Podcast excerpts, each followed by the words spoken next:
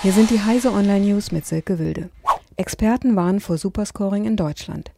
Der Sachverständigenrat für Verbraucherfragen sieht die Entwicklung umfassender Bewertungssysteme für Bürger und Unternehmen, etwa in Form des Citizen Score Projekts in China, äußerst kritisch.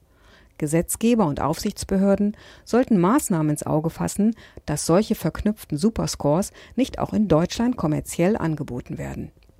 In einem Gutachten über verbrauchergerechtes Scoring empfehlen die Fachleute derlei Experimente sorgfältig zu verfolgen und zu analysieren.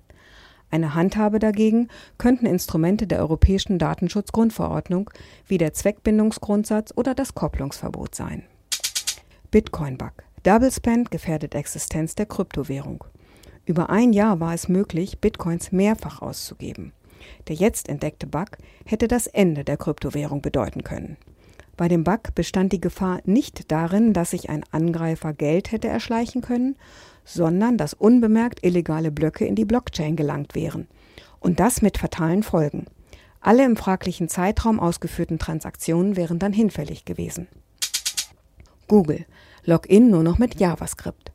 Google will seine Nutzer und ihre Accounts besser schützen. Bereits beim Login wird geprüft, ob alles mit rechten Dingen zugeht. Wir führen eine Risikobewertung durch und erlauben die Anmeldung nur, wenn nichts verdächtig erscheint.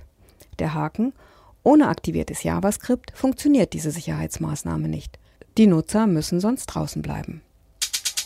Siemensstadt 2.0 Siemens baut Technologiepark für 600 Millionen Euro.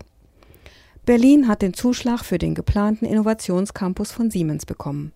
In Spandau soll bis zum Jahr 2030 auf dem historischen, rund 70 Hektar großen Industriegelände des Elektronikriesen die Siemensstadt 2.0 entstehen. Dabei sind Investitionen in Höhe von gut 600 Millionen Euro geplant. Das gaben der Konzern und der Berliner Senat am Mittwoch bekannt. Ziel ist es, einen Technologiepark und Inkubator im Herzen der Siemensstadt zu entwickeln.